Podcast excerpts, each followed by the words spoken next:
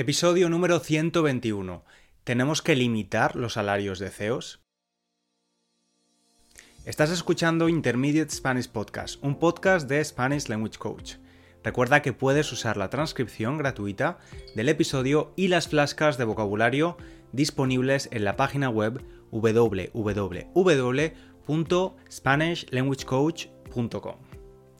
También puedes escuchar mis otros dos podcasts con los mismos recursos gratuitos.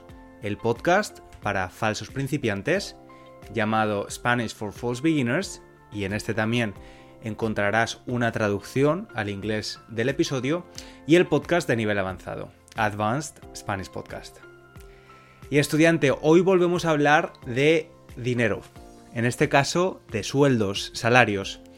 Hay un poema del autor español del siglo XVI Francisco Gómez de Quevedo, que se titula Poderoso Caballero es Don Dinero, que habla del poder y la influencia del dinero. De hecho, se ha convertido en una expresión común cuando queremos destacar el hecho de que el dinero mueve el mundo. Y te pido, antes de empezar, un pequeño favor para contribuir a la continuidad de este podcast. Este favor es tan simple como recomendarlo a otra persona que pueda serle útil, que esté aprendiendo español como tú. También puedes valorarlo dejando unas estrellas en Spotify o escribiendo una breve valoración. Mil gracias por tu ayuda. Y como es habitual, eh, me gusta contarte a veces de dónde viene la idea del episodio. En este caso es porque desde hace tiempo no paro de ver titulares en periódicos sobre las subidas o incrementos de sueldos de las personas en las posiciones más altas de la dirección de una gran empresa. No hablo de pequeñas y medianas empresas. Cuando alguien crea un negocio, funda una empresa, está asumiendo un riesgo superior al de una persona que es empleada. Por tanto, en mi opinión, está bien que esa persona reciba una retribución superior al de la persona empleada. Al crear un negocio, asume el riesgo de que le pueden ir bien las cosas y ganar dinero o le pueden ir mal y perder dinero. De lo que quiero hablarte aquí es de personas empleadas en grandes empresas y que se em, encuentran en la cima, en el pico de la jerarquía de las organizaciones como CEOs, pero también el resto de personas en la alta dirección de empresas. Últimamente no paro de ver titulares de este tipo. Los ejecutivos del IBEX 35 cobran 60 veces más que sus trabajadores. O los consejeros del IBEX 35 amortiguan la inflación al subirse el sueldo un 7% en un solo semestre. El IBEX 35 es el mercado de valores español, o comúnmente conocido como la Bolsa Española. Otras bolsas de valores muy conocidas son el Dow Jones o el Nasdaq. Este tipo de titulares se ven en muchos países de economías desarrolladas o en vías de desarrollo. Hace unos días, en Instagram también vi una publicación que muchos ciudadanos estadounidenses compartían. La publicación era de Bernie Sanders. Tengo que reconocer que el nombre me sonaba, pero no le ponía cara. Y tampoco sabía si era republicano o demócrata. Resulta que ninguna de las dos cosas. Es independiente. Y de hecho, tiene el récord de tiempo como persona independiente en el Congreso de Estados Unidos. Como ves, no tengo mucha idea de la política al otro lado del charco. El caso es que compartió el siguiente mensaje, lo he traducido. En los años 50, un CEO o director, directora general, recibía un salario 20 veces superior al de un empleado medio. En los años 80 era 59 veces superior. En 2009 era 180 veces superior. Hoy en día es 399 superior. Debemos poner fin a esta avaricia y desigualdad descontrolada. Ya sabes que la avaricia es ese sentimiento que nos hace querer más y más, sin control. Y he buscado la fuente de estas cifras, de estos números, y vienen de un informe del Economic Policy Institute, una organización sin ánimo de lucro que según Wikipedia está inclinada a la izquierda en el espectro político. De todos modos, eh, medios de comunicación de todas las ideologías han hablado de esto últimamente. Y como digo, es un fenómeno global. Realidad o titulares sensacionalistas. Si es de verdad así, ¿por qué? ¿Está justificado? ¿Ha sido siempre así? Y la pregunta, ¿deberían limitarse estos salarios? Quizás este tema ha salido ahora a la superficie o llama más la atención por la situación de inflación generalizada que muchos países tienen en este momento, en el que los trabajadores ejercen fuerza para que sus salarios suban, para no perder poder adquisitivo. De hecho, ya hablé de esto en el episodio 98 y mencioné una de las consecuencias negativas de la inflación. Dije, cuando en un país hay mucha inflación, los trabajadores piden aumentos en los salarios para aliviar los efectos de la inflación. De esta manera, se genera un círculo vicioso. Las empresas que han subido los salarios a sus trabajadores suben los precios de sus productos. Para las empresas, los salarios es un coste más que se ha visto incrementado es un círculo vicioso, o usando una expresión en español, el pez que se muerde la cola. Es cuanto menos sorprendente que grandes corporaciones y los que están más arriba de la jerarquía pidan comprensión a sus trabajadores para no darles los aumentos de sueldo. Y sin embargo, esas mismas personas sí que lo hagan para ellos mismos. Como dice la expresión, el que reparte se lleva la mejor parte. Y aquí tengo que parar porque me escucho y pienso que estoy siendo un poco populista. Yo también era de esos que decía cosas como ¿Cómo es posible que Messi o Ronaldo ganen tantos millones? Es inmoral.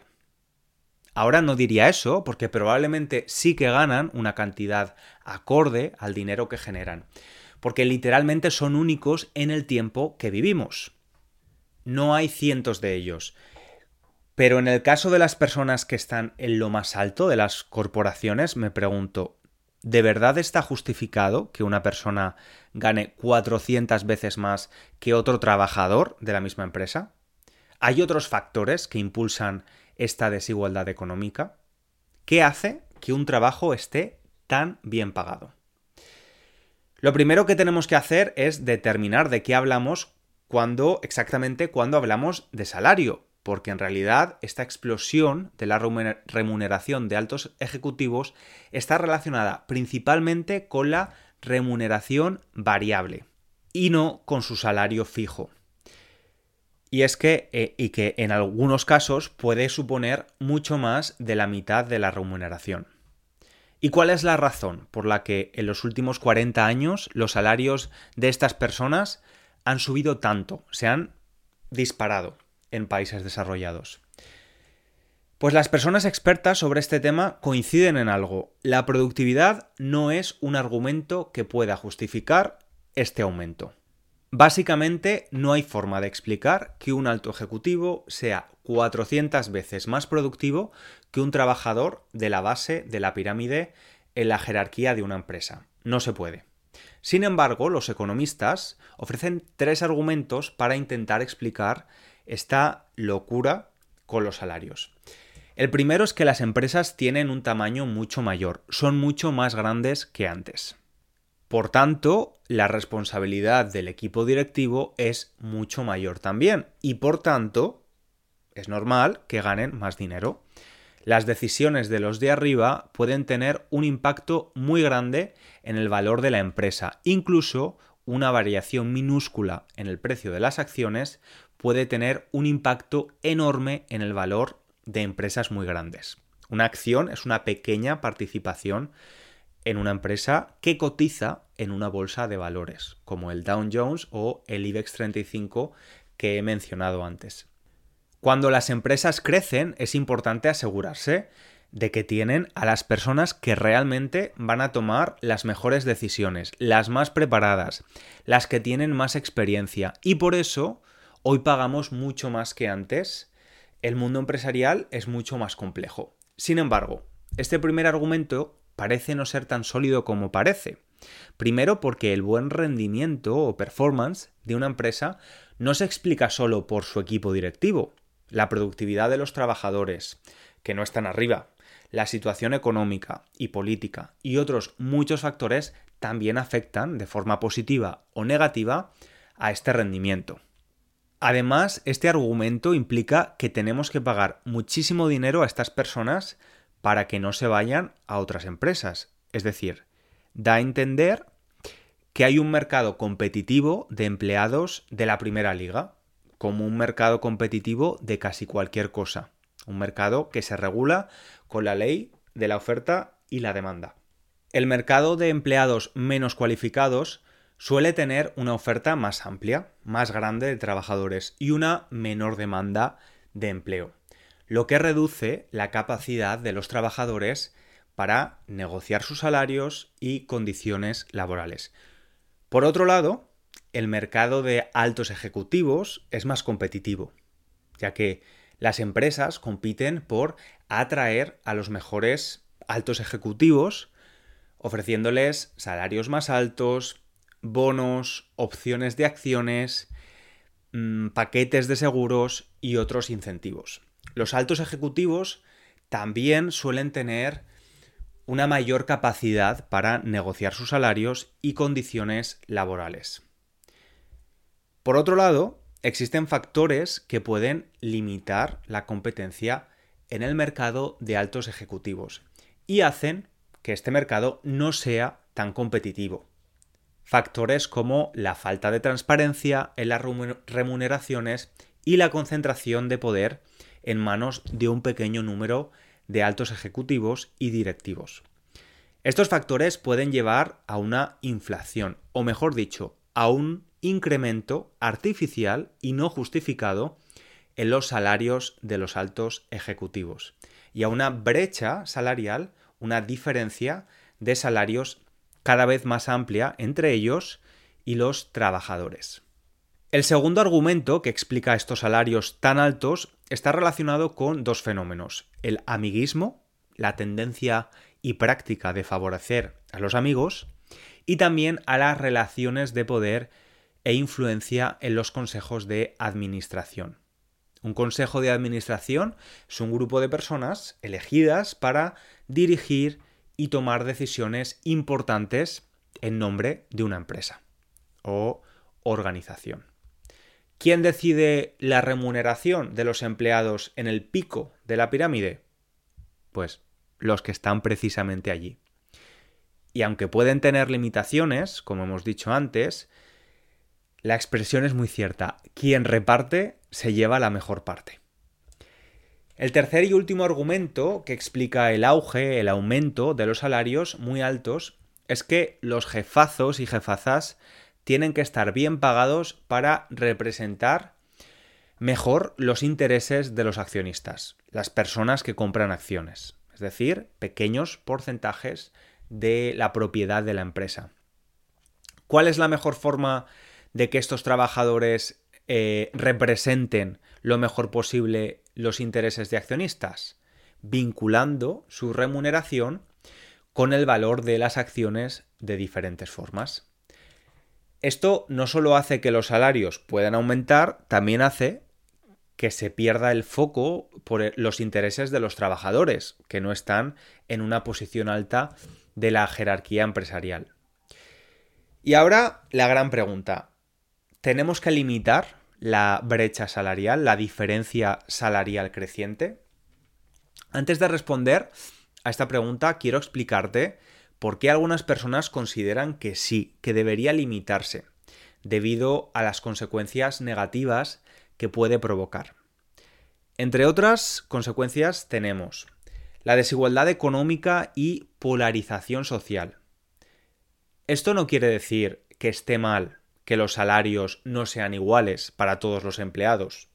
Es lógico que alguien con mayor responsabilidad, experiencia y conocimiento cobre más dinero. Lo verdaderamente problemático es que esa desigualdad sea cada vez mayor, no pare de crecer y no esté realmente justificada.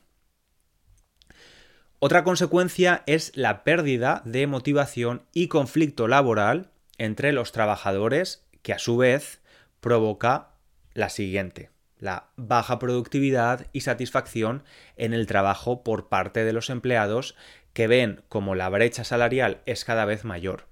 Y esta baja productividad podría tener un impacto negativo en la economía a nivel general. Entonces, ¿qué hacemos? ¿Limitamos los salarios astronómicos? Pues la verdad es que es una cuestión bastante política. Los, defensores del sí creen que estas desigualdades crean un problema social y usan la visión del magnate estadounidense Henry Ford, fundador de la marca de coches Ford. Él defendía que los salarios altos para los trabajadores eran importantes para la economía y para su propio negocio. Él creía que si los trabajadores tenían un salario alto y estable, podrían comprar los productos que producían, lo que a su vez aumentaría la demanda y el crecimiento económico. Y más importante, defendía que una, proporción mayor de 1 a 40 entre los mejor pagados y los peor pagados provocaría problemas sociales. Por otra parte, los partidarios o defensores de no limitar los salarios dicen que hacerlo desmotivaría a los trabajadores más cualificados y que si se limitan en un país pero no en, no en otros, ese, ese país vería cómo sus altos ejecutivos abandonan sus grandes corporaciones para irse al extranjero donde mmm, no hay limitaciones. Anthony Atkinson, economista británico y experto en desigualdad económica, ha argumentado que la limitación de los salarios puede ser una manera efectiva de reducir la brecha salarial y mejorar la equidad en la distribución de la riqueza. Sin embargo, también dice que la implementación de límites salariales puede ser políticamente difícil y puede tener efectos negativos no deseados, como disminuir la motivación y la eficiencia en el lugar del trabajo. En general, Atkinson defiende la importancia de adoptar un enfoque equilibrado a este problema. Ahí está la clave, en un enfoque equilibrado. Desde mi punto de vista, no hay un equilibrio cuando en tan pocos años, desde 2009 hasta hoy, 2023, los salarios de la alta dirección en Estados Unidos hayan pasado de 180 veces superior a 399 veces superior comparado con los otros trabajadores. U otro ejemplo, al otro lado del Atlántico, en Francia, la, la remuneración de las personas en la alta dirección de las empresas del CAC 40, la bolsa de valores francesas, se ha disparado incrementándose un 52%, 52% entre 2019 y 2021 y siendo de alrededor 8 millones de euros al año. Yo soy defensor del capitalismo y de la economía de mercado. Creo que es un sistema imperfecto, no hay dudas, pero que sin duda es el mejor comparado con otros y el que produce más progreso no solo económico, sino también social. Quizás en el futuro encontremos un sistema mejor, más eficiente. Y creo que está bien explorar la idea. Pero de momento es lo que tenemos. Digo que es un sistema imperfecto porque en él existen los llamados fallos de mercado, situaciones en las que el mercado no funciona de manera eficiente y no logra producir los resultados óptimos para la sociedad. Normalmente los fallos de mercado son responsabilidad de los gobiernos y deben solucionarlos a través de sus políticas económicas. Pero no, debemos olvidar que nosotros, como individuos, como clientes y consumidores, también tenemos poder. De la misma forma que ahora muchos consumidores se preocupan por la sostenibilidad de los, de los productos que compran o por las políticas de inclusión de grandes empresas, cosas que antes solo preocupaban a unos pocos, el asunto de la brecha salarial entre trabajadores también podría ser considerada. Y no sé si hay alguna persona que esté en la alta dirección de una empresa y esté escuchando este episodio em, ahora mismo. Si es así, quiero que sepas que no la estoy tomando contigo, no es nada personal. De hecho, el episodio de este podcast iba a tener una dirección diferente y el título iba a ser ¿Por qué los ricos son cada vez más ricos? El problema es que dar una respuesta a esta pregunta era un tema demasiado complejo que necesitaría varios episodios.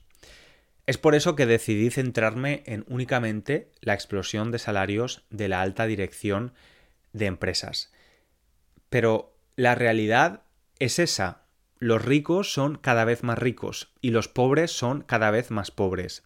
Las personas con dinero, con mucho, mucho, mucho dinero, han tendido a acumular más riqueza en las últimas décadas, según diversos estudios y reportes económicos. La brecha entre ricos y pobres se ha ampliado a nivel global y la pandemia ha sido un multiplicador para ampliar todavía más esta brecha. Para acabar, quiero leer unas palabras que he encontrado de Antón Costas, catedrático de Política Económica de la Universidad de Barcelona que eh, me han gustado mucho y resuenan con mi opinión. Él dice, la desigualdad es un poderoso disolvente del pegamento que una economía de mercado necesita para ser estable y producir progreso económico y social. Porque la desigualdad puede acabar matando al capitalismo y a la democracia. Hemos llegado al final del episodio, estudiante. Espero que lo hayas disfrutado y te haya ayudado a aprender cosas nuevas. Recuerda usar las flashcards de vocabulario para retener las nuevas palabras y expresiones que has escuchado. Te espero en el próximo episodio. Un abrazo grande.